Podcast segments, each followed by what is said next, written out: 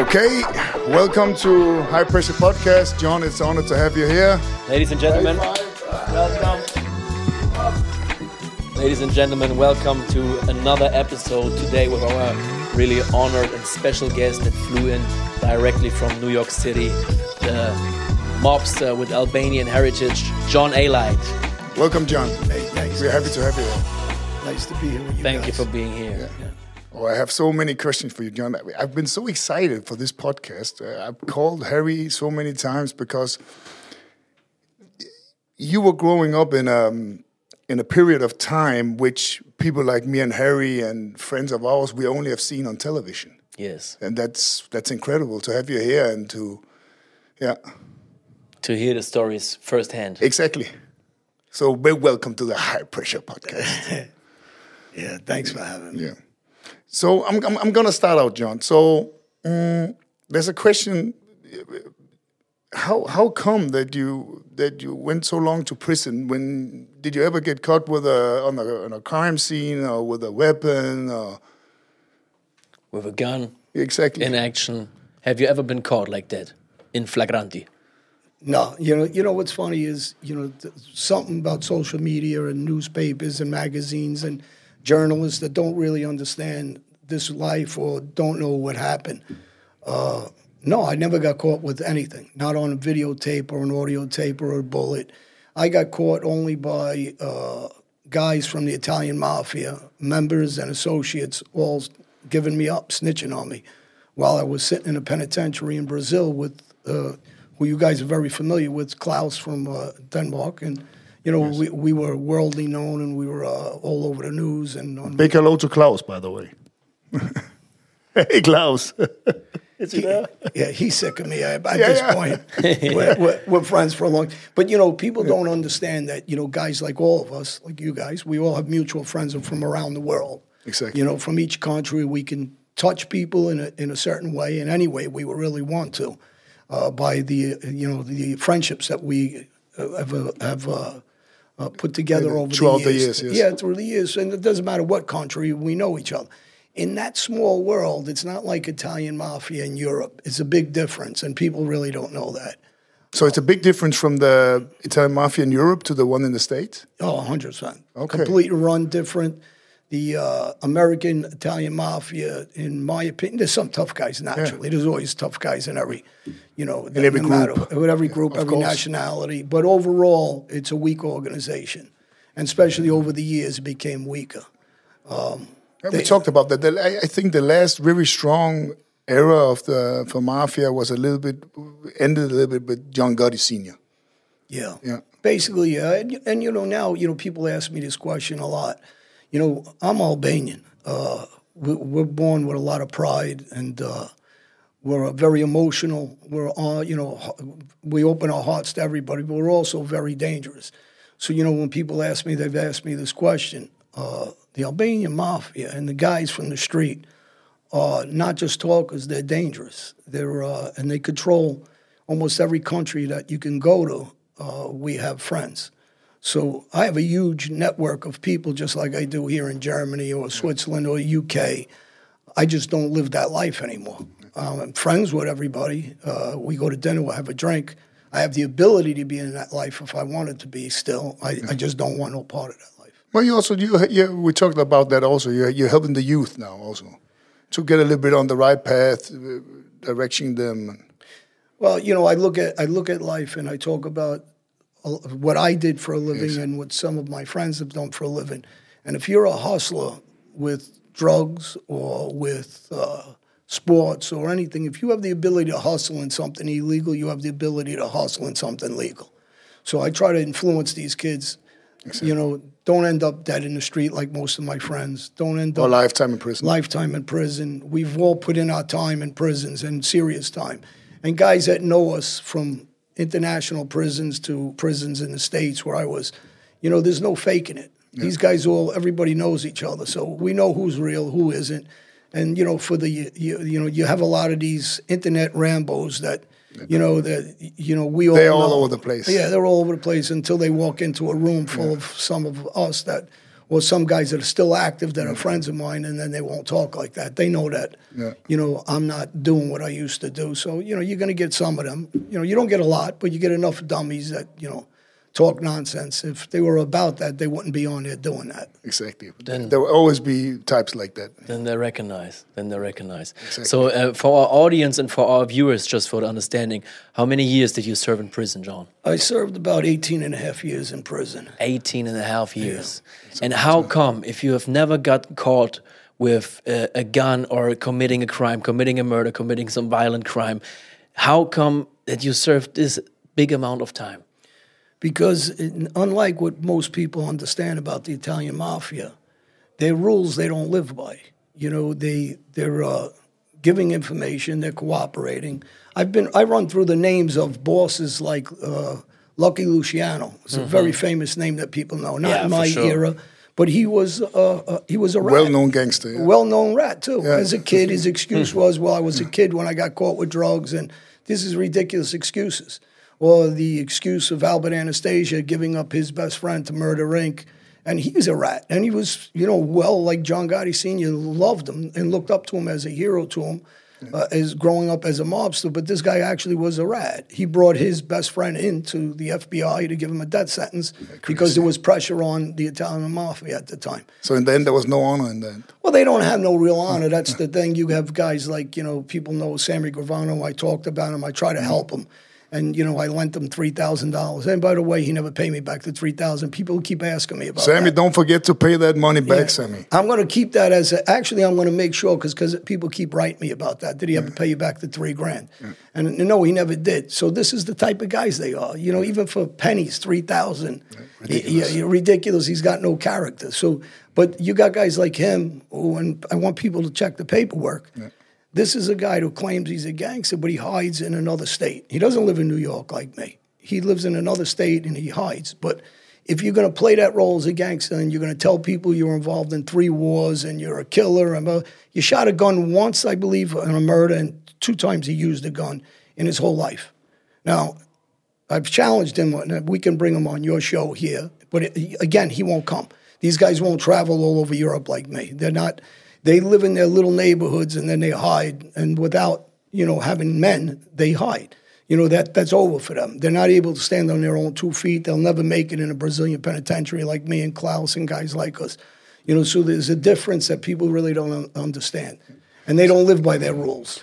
So, John, I have an important question. I think a lot of uh, the viewers also. So, when I googled your name, it also stated there that you cooperated with the with the FBI. Can you tell your version of, of that story? Yeah, you basically just told it for me. I never got caught. Yeah. So these guys that are meeting with the government, like the Gotti's son, when I was in a penitentiary with Klaus, he's sitting down with the FBI making excuses why he's sitting down with them. He's bringing the FBI to go see his father in 1998 to say what? What is the FBI doing with you? You know, you're only there because you're cooperating. You wouldn't be bringing them with you. Yeah, exactly. So when they say it's okay for them to give me up, or you got guys saying if they're not nice to me, mob guys, that uh, So, Gotti, I Gotti Jr. them. Gotti Jr. uh, gave you up. Well, there's no surprise in it. He was all over the headlines in the newspapers that he was a rat. He read- he read about everybody, no? Yeah, well, I was sitting in a penitentiary and he's ratting. But it wasn't just him. So, you know, I don't want to just put it on him. He, he was just one of a lot of them. The boss of the Bonanno family, Joe Massino, was wearing a wire. Twelve of his captains cooperated. John Crazy. Gotti, John Gotti's captains were all ratting on me. So they were all ratting on me. So you know when people ask me, "What would you do? Did did I talk?" Five years later, I says after they all fucked me, uh, I mean, put me in prisons. I was facing death penalties. You didn't They- have no they- loyalty to them anymore. I owe them nothing. No. Yeah, for sure. And It's- it's anybody, if, if it's anybody's stupid enough to say they owe them, I'm going to tell you: if you got a wife that's sleeping with seven guys, you ain't going to be loyal to you. I don't think you're going to stay married to her. So it's the same thing here. These guys betrayed me, put me in a penitentiary while I was protecting them, and then and then they read it out on you. and they ratted me out, all of them, you know, one after another. And again, I never got caught. So, you know, if I'm holding the, the oath to their life, I'm Albanian. I'm not Italian, and I'm respecting their laws, and they don't respect their own laws. I don't care who says anything about me unless they were in my shoes and unless you were the guy that I was, because I was the guy doing the shooting. I wasn't Sammy Gravano telling everybody I was a shooter. I was a shooter. I actually did. So when people say to me, "Oh, this guy's exaggerating," or "This guy's lying," or this, the information you guys know, and guys that know me from penitentiaries, and guys that know me from out of countries, and in jails, we all know what's accurate, what's truthful, because you guys all know me. You know personal friends that know me from jails, from the street, from organizations outside of the Italian mafia, which I have a lot of alliances with. I'm also say if there was any like very heavy meat on on that story, then you could also not be living in New York. You're still living in New York, yeah. I live in New York. Yeah, I live in. Jersey. Everybody Yeah. knows I travel in every mm. country. I had friends in, in every organization around the world, from the cartel to Africa to to uh, I have a, a lot of a lot of black friends, and I respect men as men. Iranian friends, guys that are with me today, guys that you know see me. I'm traveling all over, and I have an army of friends that are around with me constantly from country to country, not just this country but I have a respect level because uh, the, the way I carried myself as a gentleman with people, not just talking about being a tough guy, but just being an honest, straightforward guy without any bullshit. So when you have the Italian mafia and they're, they're betraying every law they have, they're not allowed to allocate to a position in the mob. They do that now. You're not allowed to allocate to the existence of the mob. They do that. They're not allowed to be involved in a, a lot of aspects of, of, of drug business, and they do that. Every aspect and every law of theirs, they betray. Me, I'm Albanian. I don't betray my code of being Albanian and uh, fellow Albanians. I respect our blood, and you know, and I, and I look at, at our guys when uh, I see guys on the street, whether in the street life, not in the street life, I respect them. What I choose to do with my life now is a different thing. I choose to help kids now, uh, and and hope you know I save some lives and, and put them in another direction. As men, everybody can choose their own destiny, and I, Exactly. and I respect what they do. Whatever they do is their business. I respect them. It's none of my business what they do. Me trying to help kids is a different thing. So that's one of the key points why you are warning the youth, right? So uh, because it's it's not like what it seems in the in the mafia or in the gangs or in the organizations. It's not like the omerta is still uh, being um, protected. It's like everybody ratting on everybody, right? It's it's so you know I've named some bosses for you, but I can name uh, Scarpa was ratting. I, can- uh, Leonetti in Philadelphia, the boss was ratting. I'm talking about the bosses now, not even the the associates and the underlings. They're all ratting. They're all betraying each other. It's crazy. Uh, you know, th- you know these guys. Uh, while I'm in prison, you have guys that were trying to go out with my ex-wife and going out with my ex-wife. There's there is no loyalty. These guys are full of shit. This is about if they can steal a dollar bill off you, they'll pickpocket you when you're turning the other way. But you know, this John- this is what they do. What about the, the video from Gotti Senior's wife calling you a serial killer? I got to laugh because they're not sure which way they want to call me. So Gotti Senior's uh, wife did a, an, a, an interview, and she said that I was a low life uh, serial killer and uh, vicious, and uh, her and her family wrote letters to my judge asking me to be violated since I'm home, and uh, that they were going to sue the, the government if I killed Junior. So these are factual things people get. Peter Lance was the guy that wrote the the the pamphlet to my judge and tried to advocate for me to go back to jail. And his best friend, he had a kid that wrote a, a So crazy. So Gotti's wife tried to get you back to prison. yeah. Crazy. It's I mean it's, it's And, and when again, when was that? it's it's on YouTube now. She's talking about me being a serial killer. Wow. So you know, you, these are things that I, I look at. I says I got to ignore it. People ask me, "What do I think of all this?" I can't answer all these. I can't answer these Rambo people. I can't answer uh, things like she did. I can't answer the guy that wrote of uh, the FBI and Then, the you, then, police. then you cannot do anything else. You guys read the letter about a cold case of murder about six years ago. They they sent the letter in against me Yeah. to try to get me locked up for another murder. I mean, this is what's going to go on. I can't stop this. The only thing I, I do now is I live a positive life with kids. I do a lot of work with kids, organizations. Yeah, that's vet- great. veterans that are homeless, I talk to. I do shows with veterans. So- respect from that. I, I- have, I think I speak for Harry also. Deep respect for that because for where you came from, uh, I saw saw in other shows that you also talk. uh, Almost all your friends, childhood friends, are dead today. They are all being killed. Or You know, I talk about uh, exactly that. I name them like crazy. You, you guys know I'm very specific be, because you know a lot about me, right? So guys that know a lot about me know that I'm very specific about the things that I was involved in, my friends that were killed, my cousins that were killed. um, and the life that I lived. And, and you know, me my, myself was uh, put in a hospital on uh, I don't know seven, eight occasions where guys tried to kill me. So you know, this that was part of my old life. Uh, but I don't run from it. I tell everybody the same thing. I live in my neighborhood. I, I, respect who I have to respect. When people disrespect me, I'll handle it the way it comes. Uh, you know, if they disrespect my family, then I guess that's to another level. And we all have families, and I've said that a lot of times now. If anybody's stupid enough to allow anything uh, or threats to my family, uh, uh, it's not a threat. But I'm not going to look for underlings. I'll go see the bosses. Um, did I get it right that you served time in prison in the United States and also in Brazil? Is that right? Yeah, Brazil. I was uh, an international uh, fugitive. Interpol caught me, mm -hmm. and uh, I was in one of the worst prisons uh, with uh, my friend Klaus. Yeah, Klaus told me about that. He told me it was horrible. Um, horrible. Horrible. Could you could you maybe sketch out a little bit the difference between a United States jail and Brazil jail? Well, in the United States jail, you get a bunk you get a mattress of some sort, even though it's not a fancy mattress. You get a mattress with a pillow, you get to eat. In Brazil, we're sub below, it's raining inside. There's uh, rats that are gigantic. There's 60 guys in a 12 man cell. Oh my God. Uh, there's shit and bugs that are dead in your rice and beans every day. Oh my God. Uh, there's, there's murders inside the jail, there's hangings, there's heads being chopped off. Uh, How many years did you serve there? there? Three, three years. And we're getting beatings by, you know, guards. Mm-hmm. You know yeah, Klaus told me time. about that. Yeah, that you had to fight with the guards.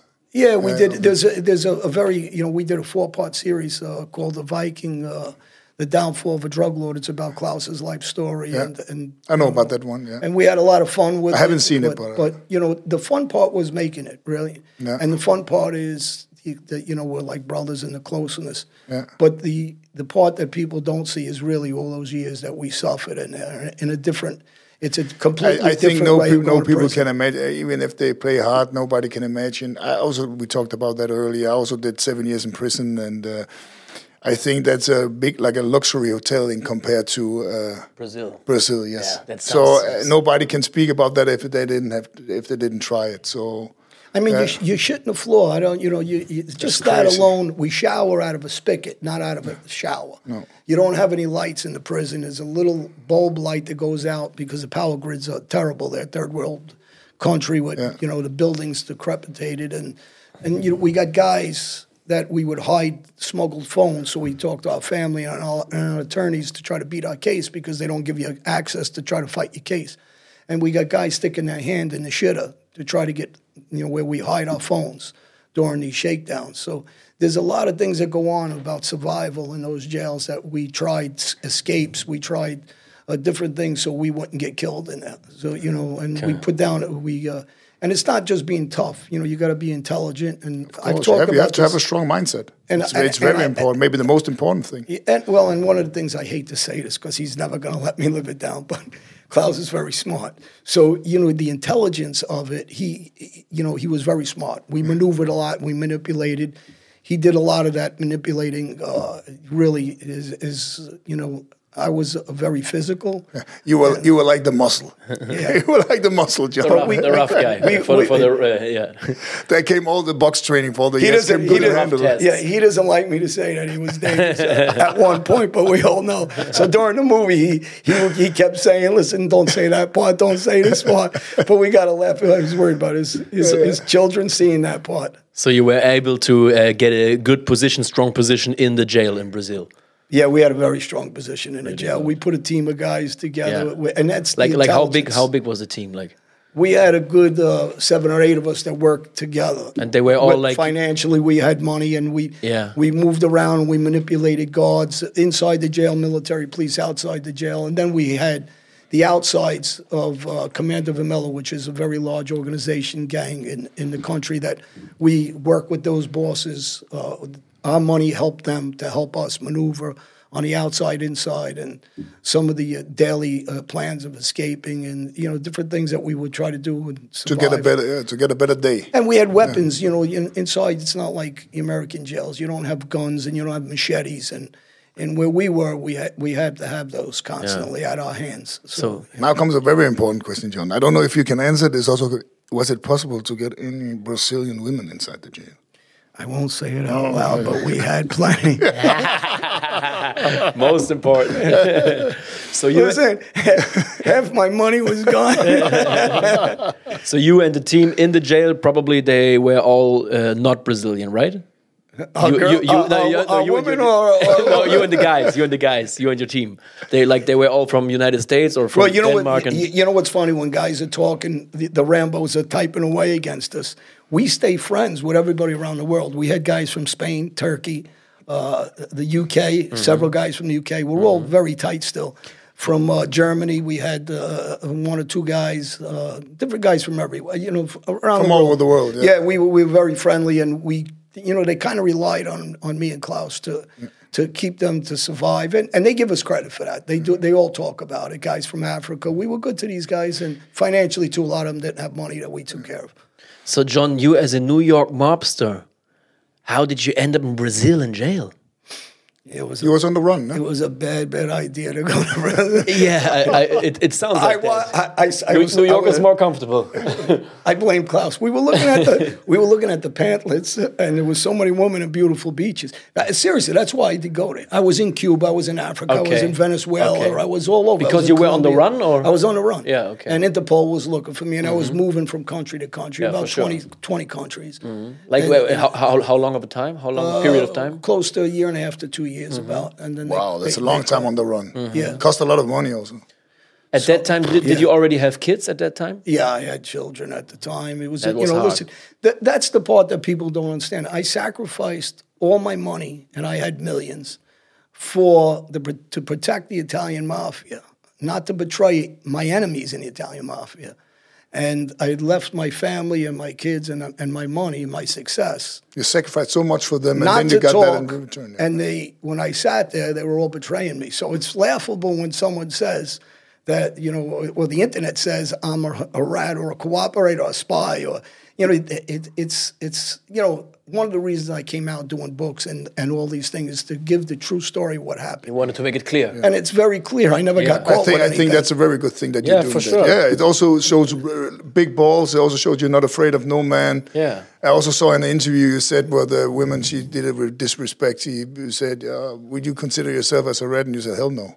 I can tell that to any gangster, anybody in the world. Well, I don't know what idiot would if me and you go rob a bank together, we go down together. That's Exactly. that's what happens. Nobody but, speaks. But you don't go and, and and these guys are making excuses why they're sitting with the government.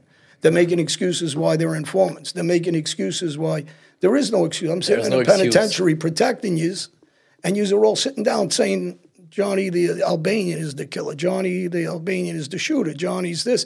And then when I come home, they say, well, Johnny's nobody. Was a junkie or he was this. But you know, you can't stop this. You got to remember something. I come from a country where Skanderbeg was a, a hero. I have them all over my body. Any Albanian that's listening to this knows. And you have people that talk against this guy. How do you talk against him?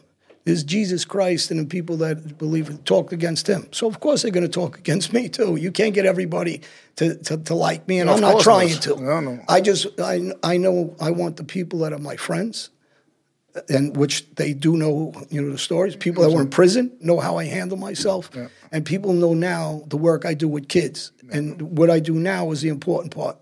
All the, all the things I do with kids. I can't change what No, happened. in It's also past. the same what I always say. I say I don't care if, if people don't like me. For me, it's the most important that my family and my close friends knows what I stand for. Yeah. And that's the most important thing. There are other people I don't lie sleepless over at night. But my nearest friends, which I don't have many of, my family, my son, that's the most important thing. Well, I try to stay humble. You see, the Albanian community is very loyal to me. Yeah. And you know, I've, I've seen that on your social media. Yeah, also. and I have thousands of, of, of people that come around, and you know, because I'm uh, because of the movies, because of the books, magazines. I'm doing a, a magazine in September. Uh, you just met up also with the minister, no? yeah, yeah, and you know, uh, we're in the middle of a project that Klaus is also uh, obviously behind it strongly Would have directed it. did his movie and uh, a, movie about the Serbian Kosovo War. Yeah. So there's a lot of things that go on on a positive note, and we got different lives, and you know, and uh, we stay uh, and we stay that course. You know, and the people that ask me, you know, how do you stay humble? I stay humble because, you're a human being like everybody else. We have our ups and downs, and it doesn't matter that they got me on a celebrity status now. Uh, but that's not important to me. The important is to, to remember uh, who we are as, as a people, as friends. And, you know, we could go to any country and, and the doors are open for a reason. And, you know, because of our history, because of our friendships, because of, you know, the people we know, and somebody makes a phone call for me and their- their friend opens the door because of the same reasons. So I, I look at things, you know, like Joel Osteen, he's a very famous uh, Christian that's a speaker on television about religion.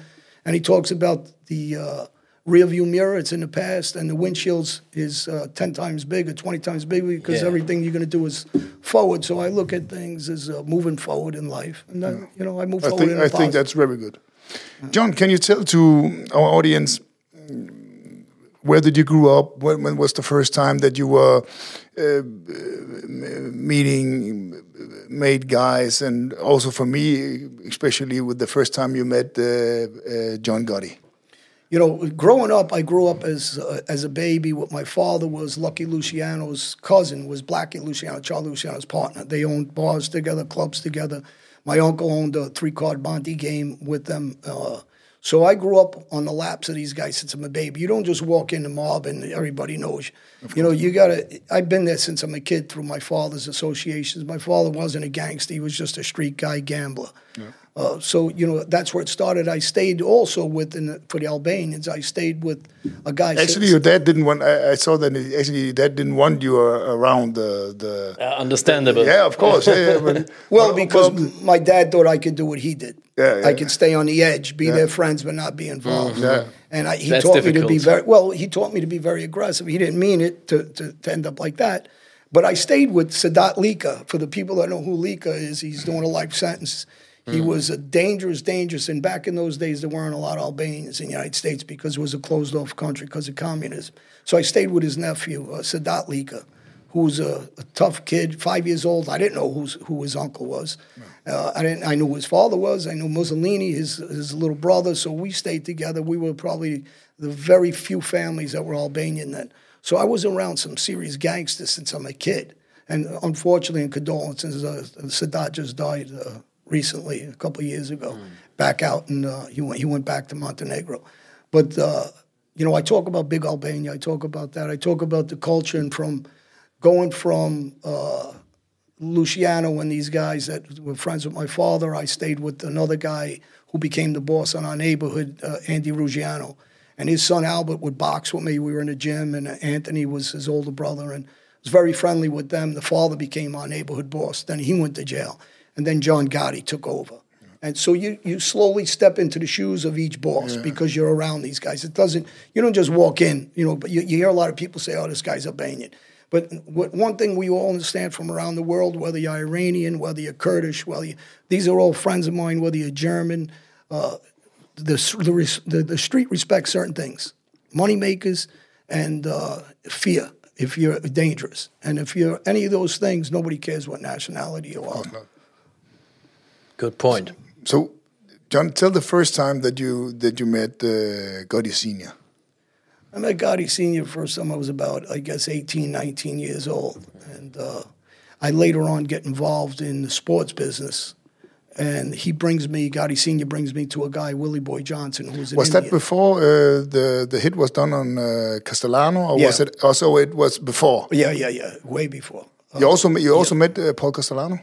Yeah, Paul. I was at Paul's house a couple of times, and you know, you get guys who'll tell you you weren't. There. You know, again, you're going to get these so dummies that talk so stupid, but you know, when when these guys were around, when I was around Willie Boy, who later on gets hit uh, because they accuse him of being an informant. Uh, a, a prosecutor gave him up at the time, Diane Giacalone, but he was. I was on a half sheet. And Willie Boy Johnson was partners with John Gotti Sr. in the sports business.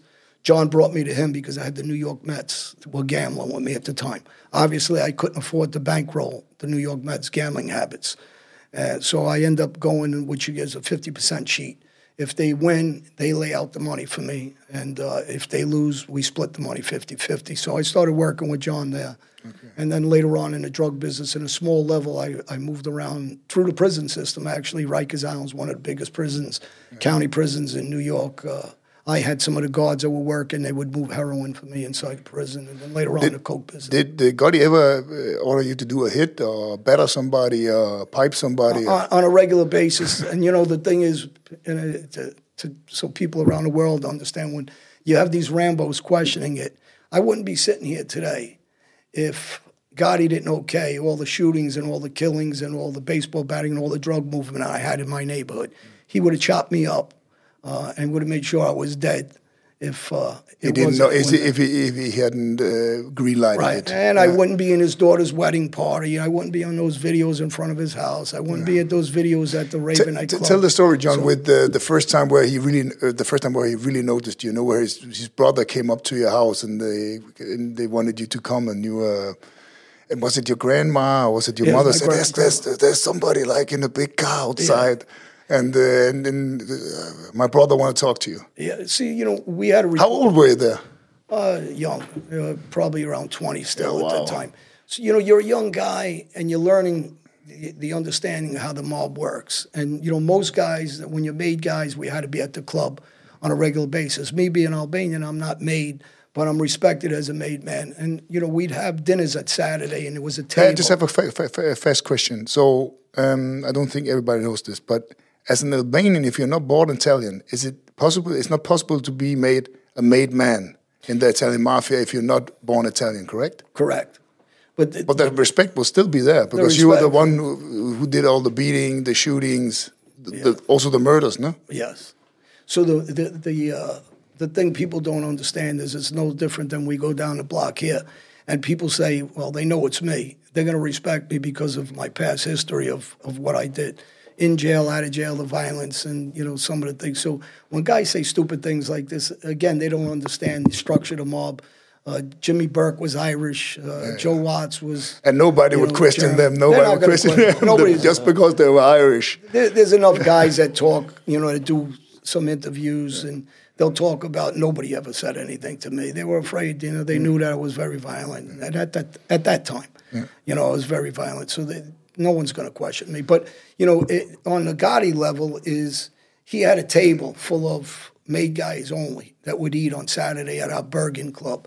And there was obviously there's hundreds of guys, but yet there was a chair for me at that table, so I would eat there every Saturday. Then But- actually, you're also a made man. yeah. So Yeah. he gave me the he gave me At the the end, authority yeah. of that. Yes. And He gave me a crew of guys that answered to me. And you know, when guys again, when guys talk nonsense, I wouldn't be sitting here. I was a kid at the time. If he didn't like what I was doing, he would have had me killed. Yeah. So you know, my orders came directly from him, whether it came through his brothers or through his son.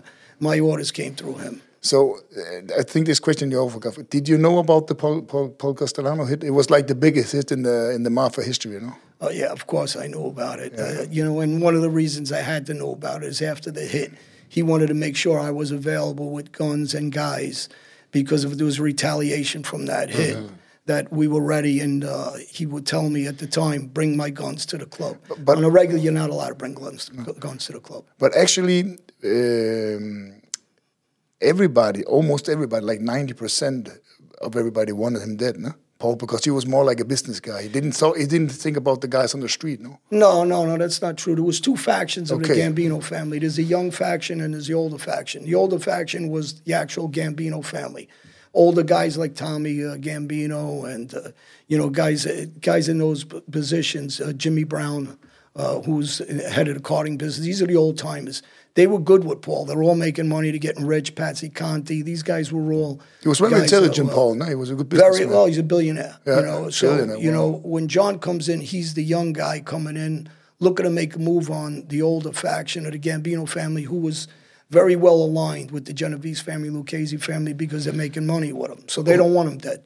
So his like spawns are a good friend, you know, also from the movie who dies. You know who know who where, where Paul died? Nay, Neil How- how was- Dellacroce you're talking Yeah, about. exactly. John asks Neil, for the people that don't know, Neil's dying. He's in the hospital. He's got cancer. Yeah. And here's the first time I know John's going to see Neil and trying to get permission to hit Paul. Uh, to hit Paul. Yeah. Neil's refusing it. John goes there three different times Yeah. to get the approval. Neil says no. Finally, John says we're going to hit him anyway. Neil's going to die anyway. Yeah. Because they, they respect. John loved Neil. Yeah. And he respected Neil as a true gangster Yeah. because he was a he was a tough guy too. He didn't respect Paul's ways because Paul was a businessman. Although, for the people who don't understand something, Paul did more hits as a boss than John actually did. Yeah, okay. Ordered. Yeah, ordered. Yeah. And you got guys again that don't know the history. And Sammy Gravano at the time of this hit uh, is nothing. He's a made guy, but he's not a captain. He's not a, an underboss. So later on, uh, he fit the shoes because Frankie DeCicco gets blown up. What- Long story short, he wasn't John's guy. John didn't trust him much. Yeah. Okay. But when when when when when was the first time that you met uh, Sammy? They called him Sammy the Bull, no? Sammy's name came from the real name came was Sammy the bullshit artist. Some bullshit. Uh, that's where his name came from. That's the true history. Yeah, he was okay. a he was a Colombo guy, Okay. and his friend. But he was also Italian, no? He was Italian. Yes. Louis Milito, Milito was Yeah. a good friend of his, and he was going to get killed by the Colombo family. They didn't trust him. Louis brought him over to the Gambino family, saved his life. In turn, Saved Sammy's life. Saved Sammy's life. In turn, Sammy betrayed him and had him set up for money, uh, over money, over business, and had one of his friends kill him. So this is this is the mob. This is the, this is the, what really goes on. Not not the loyalty. It's not the loyalty you see with me and Klaus. There's the loyalty of true friendship. Whether you're on the street, retired together, families together. There's true friendship. It's a difference. It's not about the dollar bill's not going to save the friendship. Some of the best friends I have today also also met in prison. Yeah. Some of them. Yeah. Good friendship can start there. Yeah. I've seen you had some beef going on with Sammy the Bull Gravano. What is he accusing you of? What is his problem with you, and uh, how did all this happen? he sells a story like most, you know, that he was John's guy. He's not John's guy. He didn't set up the, the hit of Paul Castellano. John didn't even know him but for a couple of years. But when Frankie DeCicco dies, Sammy's already stuck with the Gambino family on John's faction. He can't go back to the old faction because they'll kill him. So he has no man's land, no man's land, and John needs a Brooklyn guy. He happens to be a Brooklyn guy. He knows John knows he can control Sammy fully, so he brings him in. But when Sammy sells the story that he's the one setting up the hit, that's a complete lie. John had his own guys, which I know all of them since we're kids. So those guys are the ones that set up that hit. Now he could tell that story to the FBI and the world, and everybody else wants to buy it because they don't know any better. But I do know better. And the same with his. And you guys, I'd love to have him on a show with us because you can ask him step by step. Tell us who you shot. Tell us who you hit. Tell us what you did in robberies. What did you hit? A, did you hit a, a But he's but he's known for have killed so many people. I think over hundred. Uh, No, 19 murders uh, he, he talks about. Okay. Uh, but it's very easy. I, I'll give you an example because my mother can do it. Okay. I ask him, I ask, you know, Harry, do me a favor. I want you to kill this guy. You say, okay, John, I'll kill him. You tell him, hey, can you kill this guy? So, Mads, you're, you're the guy. Now you tell your guy, can you kill this guy? And he tells that guy, you kill it. That's a murder. That's what he did. That's what mm. Sammy did. Mm-hmm. So it's very easy to say you did 19 murders. Well, then maybe I did 100. Order and order and order and order and giving back, back, back. Yeah, it is, Yeah. this is the manipulation that I'm trying to tell mm-hmm, kids. Mm-hmm. You know, and so if we sat here and asked them, well, where were you when this murder happened? Where were you when this murder happened? Where were you when this robbery happened? Where were you? He can't answer this. That's why he won't sit with me. Mm. And you know, he likes to tell war stories. You, you know, what kind of character? You don't even give back the three thousand I gave you. you know, so you know, where's his character? And where's the where's his a ball? real man always pays back his debts. Oh yeah, for sure. Yes, that's very important. But where's his balls? He's hiding in another country. You said you're Cosa Nostra to the end. I'm Albanian. I'm not Cosa Nostra to the end. I believe in Albanian rules. I believe in what we believe in Besa, our, our rules of loyalty to each other. He doesn't believe in anything. He betrayed everybody in his life, including me now, trying to help the guy with a couple of bucks.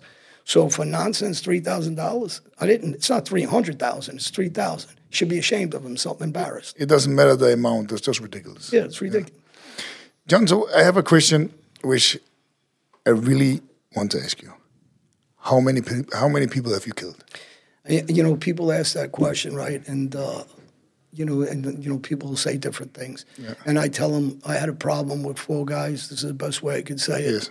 And uh, you know, the four guys I've mentioned their names plenty of times: Yeah. uh, Johnny Gebert, Georgie Grosso, Ricky Stratton, and uh, Bruce Gotterup. There were four guys, brother-in-laws to each other. Can you tell how you killed them? Or? They well, one of them, uh, Georgie, was very everybody knows because he's been on a lot of shows. I Yeah. shot him in the head a couple of times. Uh, Ricky Stratton, I shot. What what did he do to you?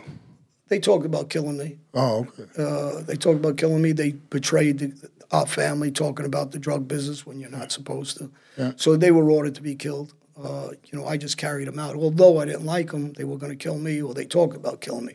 So I killed him. Uh, I ordered the death of Johnny Gebert while I went to prison the first week. Uh, my cousin killed him. I killed Ricky Stratton on the Borough Parkway. I shot him in the head uh, in a drive-by next to him. And uh, Bruce got killed on on the beach uh, by uh, another guy, a Latin guy, that uh, we brought in. So I brought in. Um, and then on top, of, you know, besides that, there was a lot of other murders and shootings, and you know, you don't. And I tell people, a lot of these guys, you're not sitting down and notching it. How many times you, you, you shot and killed guys, or did they live? Did they make it? Uh, you know, It was a part they- of the life, yeah. well, did the government consider it a murder? Did they consider it conspiracy? Uh, are they charging me? Is there enough evidence? Is there proof? Is there a rat to say is murder? Is there a body? There's a lot of things contingent on that. But I do talk about openly so the kids understand that uh, I'm real, not these guys. Uh, don't follow this life. So I talk by name of people I've shot and whether they, some of them I was charged with or not is another thing. John, wasn't it hard because um, what we also seen, of course, in movies, and that I've seen all your interviews also where you talk about it. Mm, you have a good friend, and suddenly you get like an order from above, said you're gonna work this guy, and you, love him. It's like one of your best friends, but it, you know, if you if, you, if in all the movies it's like normal, you know, one day you could be best friends, and that day one of them gets sent out to kill you. Yeah, well, that's the difference. Most of those guys will do that. They will kill you. They'll set you up. They're cowards. I won't do it, and I didn't do it. And I warned my guys, and I did risk my life by doing it, by not doing it. And you know, they asked me to to, to kill and shoot. Uh, originally kill, and then later on shoot uh, Curtis Sliwa, who's uh, he's known as a guardian angel. He's kind of he was a radio host, bad mouthing Gotti. I refused to do it. Does he live today? Yeah, he's ah, alive. okay. I'm, I'm friends with him. I've Okay. done his radio shows. I've talked with him, and I joke with him on his show. And I said, if you if you're lucky, I didn't take that order, or you'd be dead. That's a So good one. actually, you could be happy to have that talk show today. Originally, they accused me of it. They put me in a paper when he got shot, and they said it was me. I was in Florida, had nothing to do with me. But he know, he knows that, and and I respect him. He's a tough guy. Honestly, he fought his way out. He should have never got out of that. They had him trapped in a taxi, and they had the doors and the handles taken off, so he couldn't get out.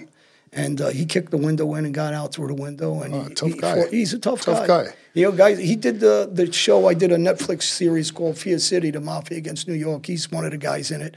Guys can say what they want about the guy. I, I listen. I just keep it real about everybody. The guy's a tough guy. Yeah. They can. End you of story. You want to like him. You don't have to like him. I like him. Yeah. And you know that he, he protects the streets. And then people could say he's full of shit. Well, I don't think so. I think he's real. So, and he's proved it. What about um, did you, the mafia also used a guy called Iceman? Iceman's full of shit. Iceman full of shit, okay. Yeah, yeah, yeah. He's just a, a guy that's telling stories. He might be They, they made a movie about him. I don't know what he really did, who he really killed, not killed. He's a little. I just bit heard that nut. he was like uh, uh, the number one hitman for the mafia No, for no, many no, years no, or something like that. Ah, he's a fa- famous figure, but Oh, okay, uh, okay. popular Yeah, he, figure. I think he's a little mentally off, and uh, I know he's he's killed some people, but it wasn't it wasn't for the mob. That's a So, lie. see, I exaggerated it a lot. Yeah, it's a lie. Yeah, it's a lie. And John, um, I don't know if this is uh, I don't know if this is too sensitive to ask, but uh, how old were you when you made your first hit? The first time I actually, and I've said this before, I, I stayed with a lot of dangerous guys growing up.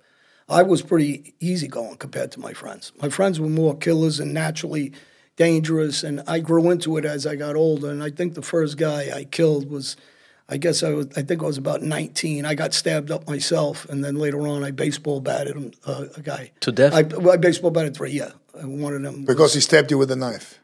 So No. it's like, oh, okay. no, uh, this is over one of my other friends who was Oh, a okay. regular guy, but he was probably the first guy I killed. So it was kind of retaliation. Retaliation, I, I went on a hit uh, with Jamaicans. Uh, they did a robbery of one of uh, Gotti's kids' friends, and later on, who we killed because he became he got convicted of a rape. Actually, I did that interview in Denmark on Crime Watch. Oh, in Denmark, okay. And uh, the, the the woman journalist uh, screwed me over a bit because I said during the interview, I, you know, I, you know, I didn't mind killing the guy, and if I could wake him up, I'd kill him again. But she left out the part that he was convicted of gang raping the girl and beating her half to Now death. that's typical. So you know, It made you look bad. It made me look like I'm just an animal killing, but in actuality, we all have sisters, mothers, uh, wives, and, Oh, yeah. and, and you know girlfriends that you know they gang raped her, they uh, beat her half to death, they shot her boyfriend, they shot one of my friends. I was in California when I came back. They told me about it. I says, "Okay, so let's go get him. We'll, we'll kill him." So, you know, she didn't put that part in there. That was a very important part, actually, to that story. Well, because I said when they asked me, I says, you know, you're talking about killing women, and Gotti's uncle Vinny uh, Gotti killed a, a girl. Uh, I'm friends with the brother. I'm friends with the daughter, and they try to spin that story also. And I said, I'm the guy that kills the guy that kills these women. I'm not the guy that kills a woman. There's a big difference, and. Uh, you know, again, I should have killed Gotti's brother, Vinny. I should have killed him when when I found out that he killed this girl. He wrapped her up in a carpet and threw her in a garbage did, can. did Gotti's brother do that? Yeah, the father. I'm talking about. Yeah, the senior. fa- yeah, yeah, Cena, yeah. But the senior didn't really like the brother either. He he broke his neck earlier in life, and uh, he's another guy. He's another coward, big mouth. In jail, they took his chain off his neck. He didn't get he didn't get it back. So you know they'll tell you the character of the guy. So I understand and I get that you grew up in an environment full of violence. So you were kind of uh, kind of rough and kind of used to it, and probably not that sensitive. But still, I want to ask: uh, when you finally killed someone, how was that for you emotional?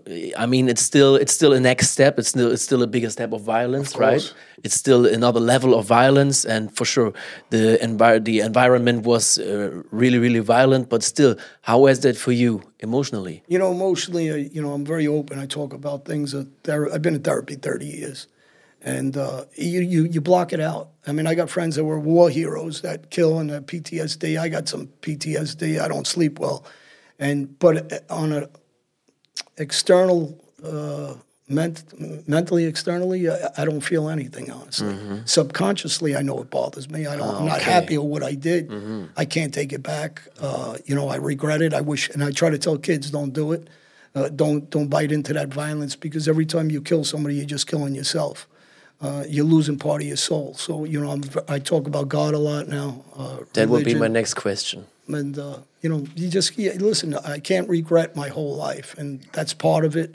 Uh, the good and the bad, and you just got to live with it and deal with it. But at that moment, like like right, right after that scenario, or the or the days or weeks after, did you experience any any uh, changes in you, changes in your feeling, changes in your sleep or dreams or something? No, you know, funny thing is about power is uh, in, in, in the moment, power is abusive, and you know, I talk about all governments. You know, regular people are regular people. They have no, they have no agendas but to be happy and live life. Uh, governments t- seem to abuse their power, and it's They the do. same thing when you're in the street. When you have that control in your hand and you have that power, I talk about. I try to be you know, even keeled and not abusive and not over. But at the same time, uh, you know, you're living on a, in, a, in a street where if you're not very dangerous, you'll end up like all my friends. They're all dead. I mean, 90% of them are dead. So, that's and I'm not talking about one or two guys. I, I list 50 and 60 guys when I talk about that are, that are dead cousins, and you know, so you, it's it's not a it's not a world that you want to teach. I wouldn't want my kids doing it. I have a son in jail. He gets home next year for a shooting. My other sons all do well. Uh, it's not something I would want teach my kids to do. So I wouldn't want to convince other kids to be gangsters or on the street. I'd convince them that they're doing something right. It's a with their life. dangerous life. Where It's a terrible life. you- Emo- like emotionally, it's a- like, it's a like you said life. before. You can end up getting killed in a very young age, or you can end up lifetime in prison. Those two choices, right? Well, the physical is easy. We can all deal with physical, right? You, you're going to adjust. Even the way we adjusted to Brazil, and you're going to adjust. It's the emotional that is the the hard part to, to adjust. To know, like, you got to sit back at this age and know I hurt a lot of people, I killed a lot of people, I shot a lot of people, and uh, how do you make amends for that? I guess you know God. I'm I'm very religious now. I never was. Uh, I have faith. I shouldn't say religious, but faithful. And uh, I pray a lot. I lost my daughter this year. Everybody knows I talk about it. It's, Our uh, Let's say, uh, condolences. condolences about Thanks. that, So- John. and I do a lot of work against uh, fentanyl uh, that's uh, killing kids. And Oh yeah, it's a crisis, Yeah. right? Yeah, Fentanyl. Uh, I have a doctor friend of mine who's also Albanian, uh, and uh, Genti Truskezi, and he helps me with the uh, with some of these shows that we do because he talks on a med- on medical terms. I talk about street terms, and you know, you try to listen. You don't got to be school educated to be successful. You could do a lot of things in life and be successful. So I try to you know push these kids to do the, do the right thing. So hopefully that message comes across for the kids that are out there doing the wrong thing. I still embrace them and try to help them. You know, when they go, then they contact me, I just try to convince them. Listen, don't buy into the bullshit. Yeah. You know, it's not what everybody thinks. I think that's a very great thing to do. Yeah. It's- Yeah, of course, John, because you've been living the life. You know, you you you've been living the whole on that on that level. So you're the right guy to tell that story. you know, s- somebody's got to say something that's honest, right? Because when you're in the street, when I was younger, you get manipulated into, and I don't blame anybody. I blame myself. So let me say that I'm not one of those guys that poor me. Not poor me because I grew up in a poor situation. Not poor me because of my family situation. It's just that you you get manipulated into believing in this. So when you got guys like Sammy, who I really have disdain for, you know, I shouldn't say I don't hate him. I have disdain for him because really he's a coward. He doesn't tell the truth. He doesn't try to help kids.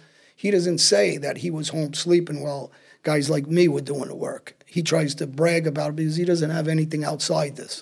He doesn't. He's not able to do what I do and travel around the world. But If I don't understand that he's free because I know he came out after he did the he was finished. He did the, the deal with the with the with the government, and then he came out very shortly. As he didn't do did long, and then he came out, and then he was taken in a big ecstasy case, no, Yeah. a big drug case, and then uh, and then he's, they still let him go again. It's unbelievable. Well, Suspicious. Yeah, it was a very big Yeah, things like case. that are always suspicious. Well, you got to ask yourself, why don't these guys travel anywhere? Why- mm-hmm. you know why they don't?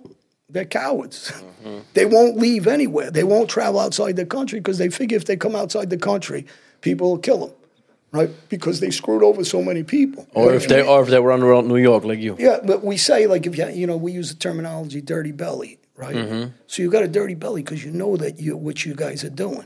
You know that you're uh, full of shit. None of them will sit with me and say, okay, tell us what what happened in the story. Who betrayed who?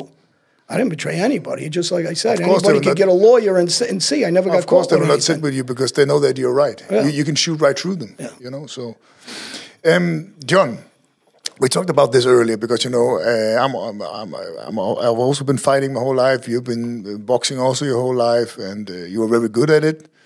And um, of course, New York has a big history of boxing, and like some of the biggest names, like Mike Tyson. There's so many come from that city.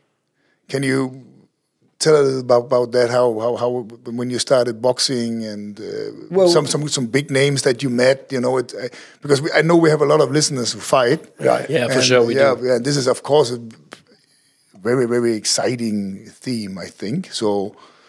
You know, I, I, I we all grew up, and Anthony uh, uh, Albert Ruggiano again was the boss's son at the time, and we all fought at Lost Battalion Hall. So, it was, So Lost Battalion Hall was like a boxing club. yeah, it was up on Queens Boulevard by a shopping center, Alexander's. It was uh, and upstairs was basketball, downstairs was the gym, and then they had some weightlifters down there, power lifters. In that same gym, and we'd all go there. It would be him. It would be a guy. Jimmy McGovern was a very tough Irish fighter.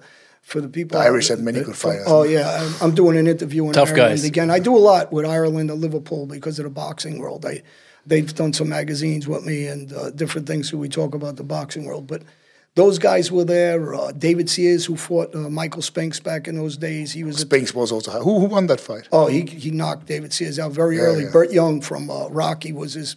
He listen. David was a great fighter. His brother was tough, but he was going into a ring with one of the greatest fighters ever too soon.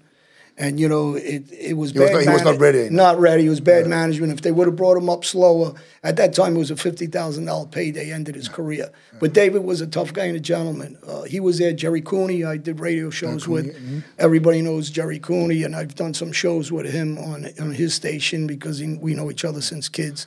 Great fighter. Uh, you know, just uh, I hope to see you on the Hot Boxings podcast. Yeah. You would fit perfectly there with Mike. Yeah. Because you you almost come from the from the same part of the city, no? Yeah, we come from the same part. I, I got a very good friend I talk about all the time, and I, I've he's traveling. I'm traveling. Fat Man Scoop, a DJ that knows us all, and uh, I always try to throw him a shout out because I go back.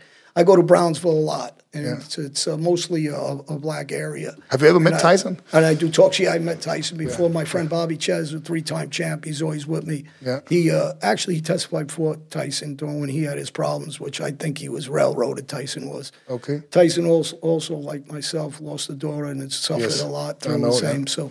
Uh, I have a lot of respect for Mike. Uh, some of the things he went through. Uh, Prince Bob D is a good friend of mine. He's had a very hard life, Mike. He I had a pro tra- training camp in Jersey. We used to go to the firehouse and fight with Bernard Hopkins, Prince, and Denny Brown, a trainer.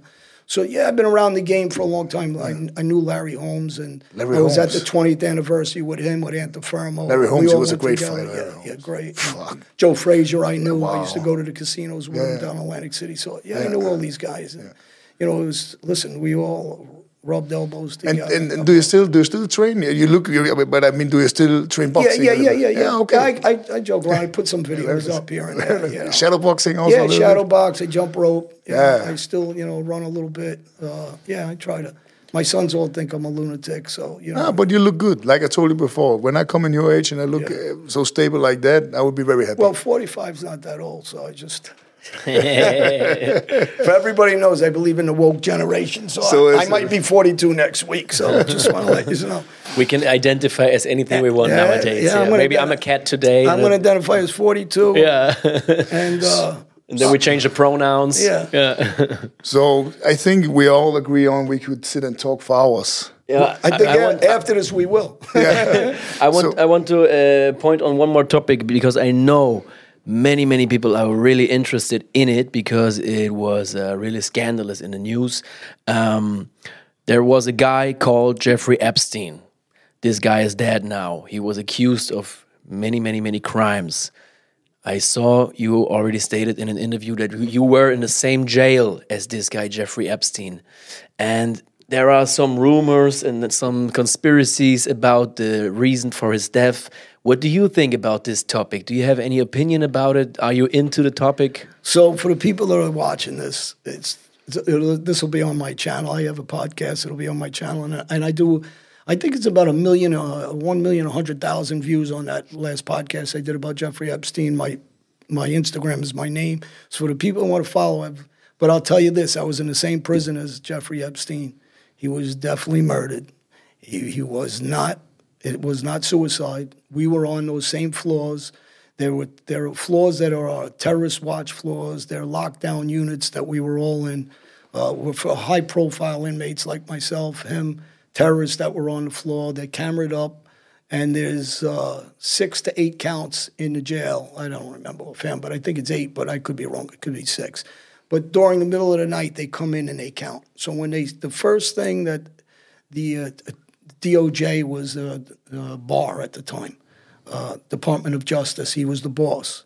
Now, for the people that don't know, Barr's father is the one that originally hired Epstein. First, for the ones that say there's conspiracy theories. Second, DOJ said he was going to investigate it. He said he looked at the tape and nobody ever went into the tier. That's impossible. There's two counts.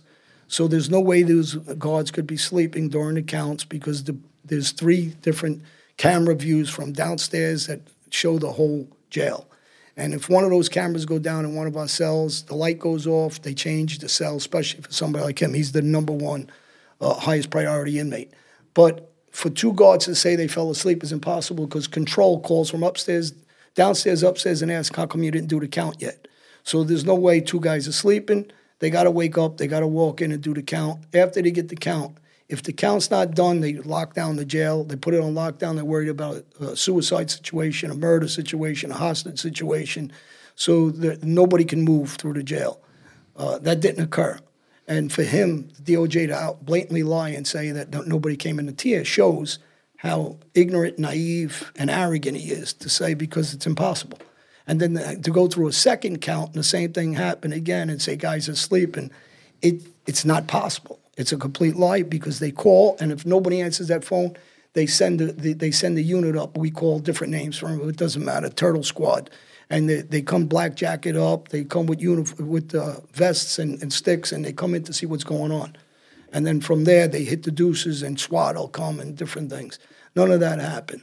And I walk through for the people that want to watch it. Just go onto my YouTube or on my channels, and you'll see.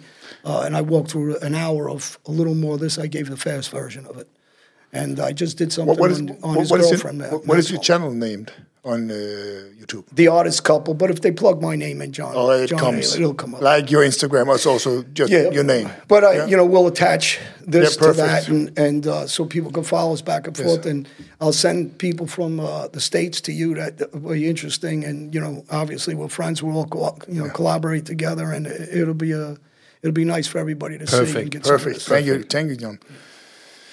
So, yeah. Thank you for participating, John. Thank like you. I, I so we could sit here. I have so many more questions, but uh, we have we always keep it like for an hour. Uh, it was very very interesting. Thank you. It's I'd like, to say uh, one thing. I got Life magazine. My friend, uh, we're doing something with them in September, so if people can Ah, check that one it is coming up. Wow. Big, check it out. Yeah, and I'll be That's a big magazine, Life visits. magazine. Yeah. Wow. What else is coming up, John? Uh, I'm doing another TV series that we're working on. We're ready to sign. I have uh, a business deal and an opportunity with perfume with one of our friends from Germany, and that that'll be uh, happening real There, soon. there. I also want to give a big, big, Big, big thank, thank you, you. to our friend Capo. Thank you, Big Capo. thank you, Capo, because it's because of Capo we're all sitting here. It's because of him we have learned each other to know. And uh, like I told earlier, it's very rare in these days that people do something not expecting or getting, Getting any, back. Yeah, to get something back. I've known Capo for many years, and he's always been like that. He has my deepest respect. He's a very good friend of mine. Thank you so much, Capo, for everything. Cabo, thank you, and, and really thank all the everybody in Germany, Albanians, the Kurds, my Iranian friends, all everybody. I got to tell you, everybody's been great since I've been in Germany. So I, Nice. I owe everybody. Good to hear. Thank you. Good to hear. And I also want to point out a big, big thank you to our cameraman Stephan Zimmer. Zimmer. Thank you so much. Is Stephan actually is he single at the moment? Uh, I think you have to send him a DM on Instagram and ask yourself for privacy reasons. Privacy reasons, yeah, yeah. So, fun aside, it was John, a great hour. Thank John. you so much, Yes. John Alite. Thank you so, so much for your insights and your really, really interesting life. It was amazing. Yes. Thank you. Thank you. Thanks.